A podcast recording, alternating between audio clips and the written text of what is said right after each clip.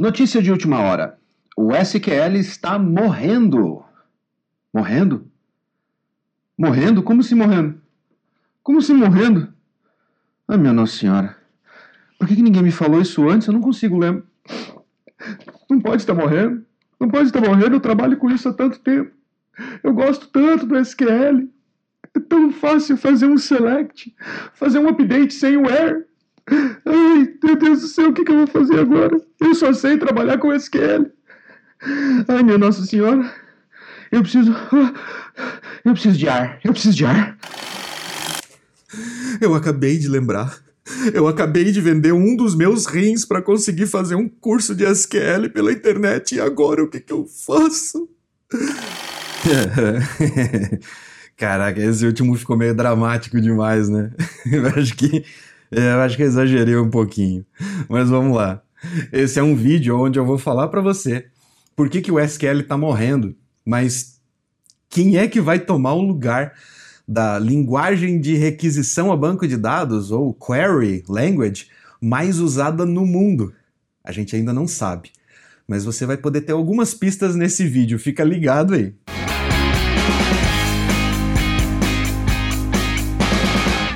Está acontecendo com o SQL não é de agora tá? É uma coisa que vem acontecendo durante muitos anos, ou nas últimas décadas, basicamente, porque as tecnologias se substituem ou elas evoluem até o ponto em que elas não conseguem mais e em determinado momento elas são substituídas por outras tecnologias mais modernas ou tecnologias que atendem demandas mais modernas do mercado. E o SQL está mais ou menos nessa vibe, mas para você entender exatamente a história do SQL e poder imaginar aonde ela vai acabar, eu preciso contar um pouquinho sobre como ela começou lá atrás. O SQL, que hoje é a linguagem de bancos de dados mais utilizadas no mundo, nasceu como um conceito, como qualquer outra linguagem ou qualquer outra tecnologia. E esse conceito foi sendo aplicado em sistemas que vinham com o objetivo de armazenar e servir como consulta para dados que precisavam ser armazenados. Ao longo do tempo, foram evoluindo e implementando novas features. Lá na década de 90, o primeiro banco de dados que eu utilizei chamava-se Paradox, que já utilizava SQL, mas ele nem sequer era um banco de dados client-server. Ele era um banco de dados local. Mas o Paradox foi o primeiro banco de dados que eu aprendi a trabalhar. E ele não era cliente-servidor, ele ficava dentro de um arquivo na própria máquina onde a aplicação rodava. Quando começou a onda do client-server, eu passei a utilizar Interbase. Mas naquela época existia um problema muito grave que os bancos relacionais tentavam resolver, que era a questão da integridade dos dados principalmente na concorrência de leitura e gravação, aonde mais de uma máquina dentro da rede podia estar tá tentando ler e gravar ao mesmo tempo um mesmo registro dentro do banco. Isso era crítico e era uma das missões do banco de dados relacional, já que se fosse para você não ter essa integridade, bastava você ler e gravar arquivos de texto gravados no disco. O problema é que quando mais de um usuário lia aquele arquivo, alterava ele e tentava gravar de volta, ao mesmo tempo em que outro usuário tentava fazer a mesma coisa, eles poderiam ter duas versões diferentes e uma delas com certeza ia sobrepor a outra, sem que eles ficassem sabendo que essa sobreposição existia. Porém, com essa verificação de integridade, os bancos relacionais começaram a se tornar cada vez mais engessados, mais amarrados, e eles começaram a criar todas essas travas e esses recursos para garantir a integridade dos dados. Essa integridade, que naquela época foi a salvação de muitos desenvolvedores e de muitos sistemas que precisavam dessa integridade, hoje está sendo o tendão de Aquiles dos bancos relacionais. Por quê?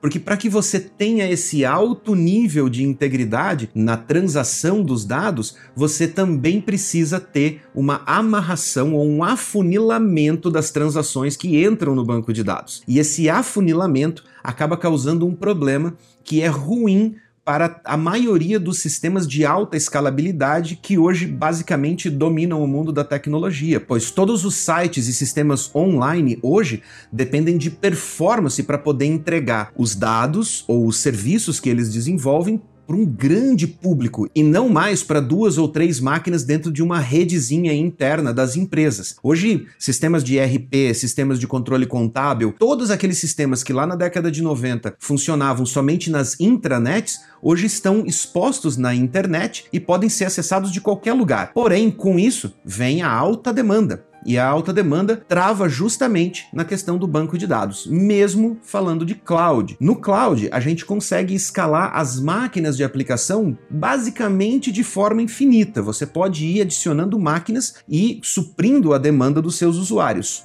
Porém, quando a gente bate na camada de banco de dados, essa camada é sempre o gargalo da aplicação. E mesmo falando a nível de cloud computing, os bancos relacionais também causam problemas, pois essa verificação de integridade e a maneira como a arquitetura da engine dos bancos relacionais foi desenvolvida, ela foi feita para garantir a integridade e não a escalabilidade. Então, se mais de uma máquina cliente tenta acessar os mesmos registros ao mesmo tempo, elas entram numa fila e cada uma delas é executada de uma vez só para que as outras que vêm na sequência saibam o que elas estão alterando e para que esses dados não sejam sobrepostos. Essa arquitetura acaba causando esse afunilamento e é o que está causando a morte do SQL. Pois é, o SQL vem se tornando cada vez menos uma alternativa viável para sistemas de alta escalabilidade. E qualquer um que vai montar uma startup hoje em dia, ou vai criar um sistema, ou vai criar uma plataforma, quer escalar, quer expandir para o país inteiro ou para o mundo inteiro para que a plataforma dele seja utilizada e, claro, dê retorno. Com o SQL, isso acaba virando um gargalo e um empecilho. Mesmo que você escale verticalmente, você tem limite no tamanho das máquinas que você vai conseguir colocar dentro da sua infraestrutura em cloud. Vai chegar um momento em que você vai bater no teto. Quando chegar nesse momento, você vai ter que começar a particionar sua base de dados, colocando um determinado nicho de clientes num cluster, um outro determinado nicho de cliente em outro cluster, e isso começa a gerar uma demanda tanto de atualização quanto de manutenção muito grande e acaba criando disparidade entre os sistemas. Mas quando a gente fala de uma plataforma onde você não pode pode segmentar os seus clientes. Por exemplo, um Facebook da vida, um Twitter ou qualquer outra plataforma aonde a interação entre os clientes, entre os usuários dessa plataforma é o que define a plataforma em si. Então, os bancos relacionais ou bancos SQL acabam não sendo uma opção e acabam entrando um outro tipo de ferramenta nesse perfil. Ao longo do tempo em que o SQL se consolidou e ficou lá sentado no troninho dele como o rei das queries, o rei das linguagens de bancos de dados, outras tecnologias foram surgindo e foram tomando o lugar dele comendo pelas bordas. E a mais utilizada delas chama-se banco NoSQL ou NoSQL. Os bancos NoSQL são bancos que, obviamente, não utilizam SQL, são chamados NoSQL por uma razão, se liga, mas os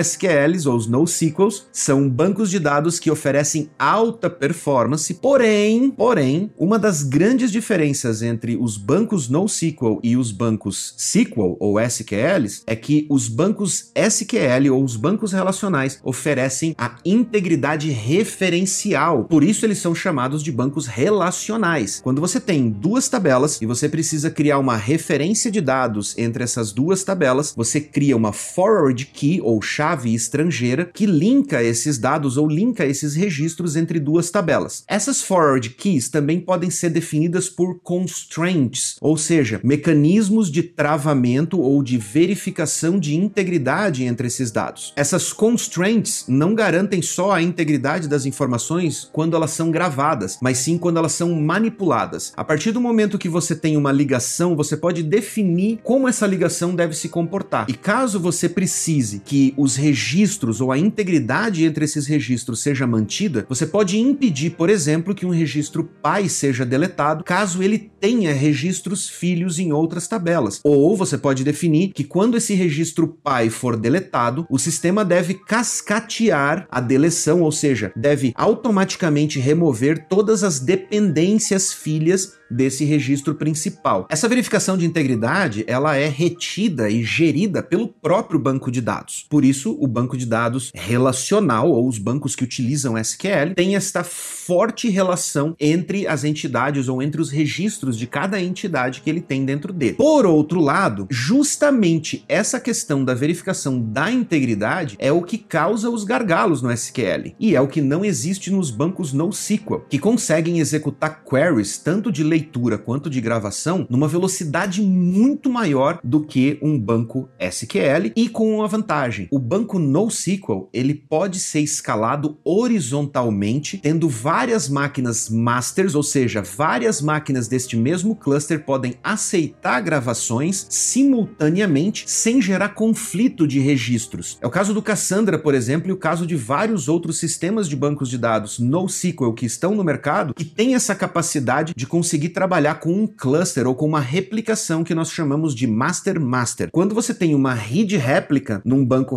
relacional, essa réplica só pode ler, ela é uma read réplica. Quando você tem um banco NoSQL, você consegue ter várias masters, ou seja, várias máquinas que permitem gravar os dados, sem gerar conflito, ou em alguns casos, diminuindo drasticamente a possibilidade de conflito. Se você quiser saber um pouquinho mais sobre banco NoSQL, eu fiz um vídeo algum tempo atrás aqui e você pode ver, eu vou deixar o linkzinho aqui no card, vou deixar o link na descrição também. Lá eu falo especificamente sobre bancos NoSQL. E também tem um outro vídeo nosso falando os bancos SQL. Então, se você quer dar uma olhadinha lá, eu vou deixar também link na descrição e vou também deixar um outro link na descrição levando você para o nosso vídeo a respeito de RDS lá na Amazon, que é o serviço da Amazon que oferece serviços de bancos de dados relacionais de forma gerenciada. Mas vamos lá. O foco desse vídeo é a gente passar pela evolução dos bancos de dados e tentar imaginar quem é o candidato que vai substituir o SQL. Você já adivinhou? Você já está mais ou menos entendendo aonde eu quero chegar? Ainda não? Deixa eu aproveitar então enquanto você pensa para agradecer a todos os nossos inscritos e as pessoas que estão acompanhando o canal. Gente, muito obrigado por vocês assistirem os vídeos, por vocês darem like no vídeo, por vocês compartilharem, comentarem nos vídeos principalmente. Adoro responder comentários, respondo a todos eles, pelo menos ainda tô conseguindo responder, mas o canal tá crescendo e tá crescendo graças a vocês. E eu agradeço demais o apoio de vocês, demais a ajuda de vocês com o canal, porque o YouTube infelizmente não tá recomendando o canal tanto quanto a gente gostaria, e a única razão da gente tá crescendo é graças a vocês que recomendam o nosso canal, que compartilham os vídeos e tudo mais. Então, gente, muito obrigado e eu agradeço de coração porque é isso que motiva a gente a continuar fazendo e gravando os vídeos no final de semana para poder publicar no canal, porque de outra forma, obviamente, a gente não teria motivação para poder estar tá batalhando e conseguindo entregar esse conteúdo para vocês. Então, mais uma vez, muito obrigado. Voltando, vamos lá. Saímos do SQL, banco relacional, eles tinham uma missão, eles cumpriram muito bem a missão deles, porém, para se manter na missão, eles também precisavam se manter limitados, porque as regras do banco relacional não podem ser alteradas simplesmente de uma hora para outra. Seria como o que aconteceu com o nosso amigo Angular, que na versão 1 tinha uma sintaxe, uma estrutura, uma linguagem para você poder trabalhar nele, e de repente, quando foi para a versão 2, tudo mudou e a comunidade inteira ficou altamente frustrada com o Angular porque as aplicações antigas não podiam ser simplesmente atualizadas, elas precisavam ser migradas, redesenvolvidas no novo formato do Angular. E isso gerou uma certa frustração na comunidade. Porém, o SQL é um caso mais grave ainda porque o SQL é um conceito. Mesmo você considerando que seja só um framework, você já gera frustração. Agora, você quebrar um conceito inteiro, que é o conceito de banco relacional, para você poder se atualizar e atender a uma demanda nova de mercado, é virtualmente uma baita sacanagem com quem trabalha com SQL. Você imagina só, de repente vem, sei lá, Oracle ou Postgres ou MySQL, não importa. Vem algum mantenedor desses de bancos de dados relacionais e diz: "Galera, a partir da versão 5, nós não temos mais integridade referencial porque nós vamos priorizar a performance." Não ia ser nada agradável. Concorda comigo? Então o que acontece? Os bancos relacionais continuam focados no que eles fazem de melhor, que é a integridade referencial e a integridade de dados. Porém, lá pela curva de fora, contornando, correndo e tentando entrar na frente dos bancos relacionais, e em alguns momentos eu acredito que ele já tenha até passado, já tenha dado até uma volta em cima dos bancos relacionais, vem os nossos amigos bancos de grafo. Exatamente. E o que seria um banco de grafo? Um banco de grafo é basicamente um conceito de bancos de dados focados em relacionamento. Mas espera aí, se banco relacional é focado em relacionamento, um banco de grafo é um banco relacional. N não? Hum, não exatamente. Ainda. O que acontece com o banco de grafo é que ele foi desenhado e planejado para trabalhar com um nível de relacionamento muito mais profundo do que um banco SQL. Lá no SQL, quando a gente quer fazer uma query que junta duas tabelas, a gente faz um join. Esse join precisa ter especificado quais são os campos que você vai comparar entre uma tabela e outra e vai fazer com que esses campos sejam iguais desde o registro que você está pegando inicialmente na tabela A e fazendo a relação desses campos com a tabela B, C, D ou quantas tabelas você precisa fazer. Mas quando você precisa fazer uma análise de relacionamento muito mais profunda, principalmente quando ela é recursiva, por exemplo, a pessoa pessoa A, que é amiga da pessoa B, que tem amizades com a pessoa C, D e E, pode ter feito uma publicação nas suas redes sociais. E eu quero saber dessas pessoas quem fez uma publicação e recebeu like dos amigos dela. Você já pensou na confusão e na complexidade que seria uma query como essa dentro de um banco relacional usando SQL para fazer join ou subqueries ou inner join, left join, ou ia virar um inferno. E para piorar, e se não tivesse limite para a quantidade quantidade de saltos que você deveria dar nesses relacionamentos recursivos, por exemplo. Quantas vezes você poderia saltar para dentro desses relacionamentos dos amigos dos amigos dos amigos e verificar quais posts receberam like das pessoas que estão no círculo de amizade daquela pessoa que fez o post. Tá dando nó na sua cabeça? Pois é, na minha também. E seria impossível fazer isso num banco SQL, num banco relacional que utiliza SQL como linguagem. E os bancos de grafo vieram para solucionar esse problema. Isso não é só um problema de redes sociais. Os bancos de grafo vieram para resolver problemas muito mais complexos, como por exemplo, análise antifraude, para poder analisar os vínculos de relacionamento entre uma pessoa e o uso do cartão de crédito dela em vários estabelecimentos diferentes para analisar o tipo de produto que ela consome para saber se numa determinada compra, aquele cartão não foi utilizado por um terceiro para cometer uma fraude ou se o número do cartão foi roubado, coisas desse tipo. Os bancos de grafo vão muito além da simples análise ou simples ligação entre pessoas dentro de uma rede social. Ele pode relacionar qualquer tipo de dado, qualquer tipo de relacionamento entre entidades diferentes, entre uma pessoa e um cartão de crédito, entre uma pessoa e uma determinada marca de carro e assim por diante. Além disso, existem tecnologias tecnologias como o próprio Apache Tinkerpop, por exemplo, que intermedia as requisições entre as aplicações e bancos NoSQL para que eles sejam utilizados como bancos de grafo e ofereçam os mesmos recursos de um banco de grafo, mas utilizando o seu banco NoSQL preferido, como Cassandra, ArangoDB uma série de outros bancos de dados que você pode utilizar atrás do seu banco de grafo, digamos assim, mas que você consegue gerenciar ou utilizar eles de maneira que você já está acostumado. É o caso, por exemplo, do DynamoDB, que é um serviço escalável da Amazon e que também é compatível com o Apache Tinkerpop e pode ser utilizado como uma base de dados para uma plataforma de grafo e você pode explorar e utilizar ele com todas as vantagens de um banco de grafo convencional, porém utilizando um banco NoSQL lá atrás, tendo performance, escalabilidade e autogerenciamento sem você precisar esquentar muito a cabeça. Mas além disso, é claro, você tem vários serviços disponíveis